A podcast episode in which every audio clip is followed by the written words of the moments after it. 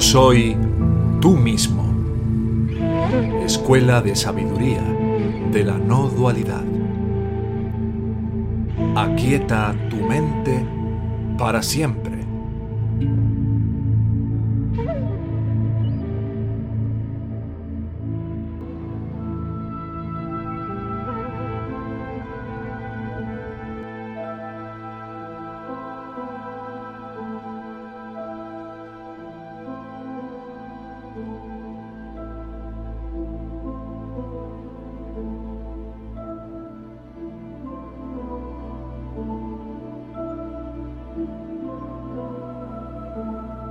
Entonces, si sientes que hay alguna clase de necesidad emocional, material, de cualquier índole con relación a esas personas que te dices amar, puedes poner en duda que realmente ames. Puedes sentir una gran dependencia, puedes sentir una gran necesidad.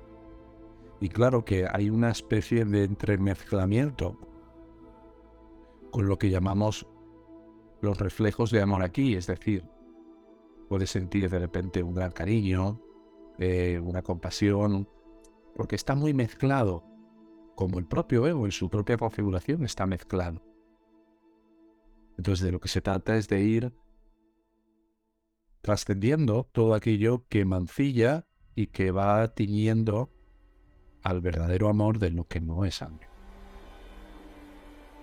Esta práctica nos pone en un contacto muy íntimo, muy profundo, porque las músicas que hemos elegido tienen una función también. Los espacios del silencio, todo está diseñado a la medida para que se pueda provocar internamente en cada uno de vosotros una cierta catarsis que permita que el miedo que tenemos a amar, el profundo miedo al amor, pueda empezar a disolverse y entrar en un contacto más íntimo y profundo con lo que realmente somos, a través de ese soltar todos los miedos, todos los muros que hemos interpuesto entre nuestra verdadera naturaleza y nuestra realidad insondable y absoluta de felicidad perfecta e infinita. Bueno, la práctica no requiere demasiadas explicaciones, más es una vivencia pura, es una experiencia pura para ir más allá de ese tipo de cadenas que son cadenas invisibles. Como ya sabéis, como veces he compartido en alguna clase, son como esas cuerdecitas que les ponen en la India a algunos elefantes cuando son crías y que apenas pueden mover la patita y cuando son grandes elefantes ya maduros y adultos, no, les, no se molestan en ponerles cadenas de hierro. Mantienen la misma cuerdecita porque saben que no son capaces, porque en su mente así lo han creído. Y sabemos que todo aquello que creemos que es real, nos vemos obligados a vivirlo como si fuera real. Ese es el tremendo poder que tiene el nivel del Vyavahara que es el nivel relativo en el Advaita, el nivel en el cual y al cual se dirigen eh, estas enseñanzas, porque estas enseñanzas se dirigen a aquellos que creen ser y vivirse como un ego. Y por lo tanto, aunque el Brahmastra sea muy claro y muy contundente de ver quién es este yo y ver que no soy este yo, también sabemos que mientras le hayamos otorgado a la ilusión el poder de realidad, vamos a vivir todo este sueño como si fuera nuestra identidad, como fuera una extensión de nuestra propia identidad. Así que bueno, vamos a ver qué mm, preguntas o qué consultas tenéis para y en relación con la práctica.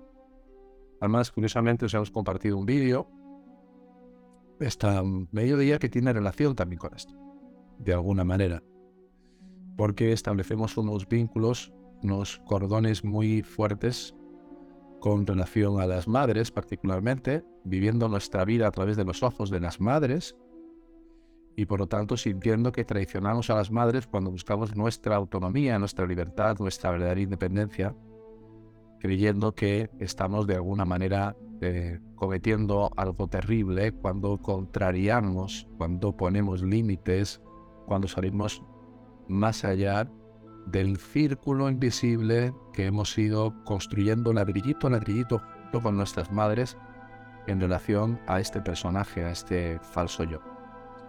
Decía Freud que tenemos que llegar a matar a los padres. Algo simbólico. Algo simbólico. Es decir, tenemos que recobrar nuestra verdadera autoridad. Y para poder recobrar tu verdadera autoridad con pura conciencia, con tu verdadera naturaleza, no puedes seguir obedeciendo a una falsa autoridad. Y digo falsa porque es algo a lo que uno se somete, a lo que uno se esclaviza por una legitimidad totalmente ilusoria, en el cual nos vemos gobernados por mandatos y por fidelidades familiares que cuesta mucho el trascender. Bueno, pues toca vuestro turno. Damos la bienvenida a los hermanos eh, hermanas que se incorporan por primera vez. No voy a mencionar los nombres porque no me acordaría de memoria de todos ellos, pero sois muy bienvenidos en esta casa que esperamos que sea y sintáis como una familia espiritual. Y damos paso a las preguntas o consultas que me deis teniendo.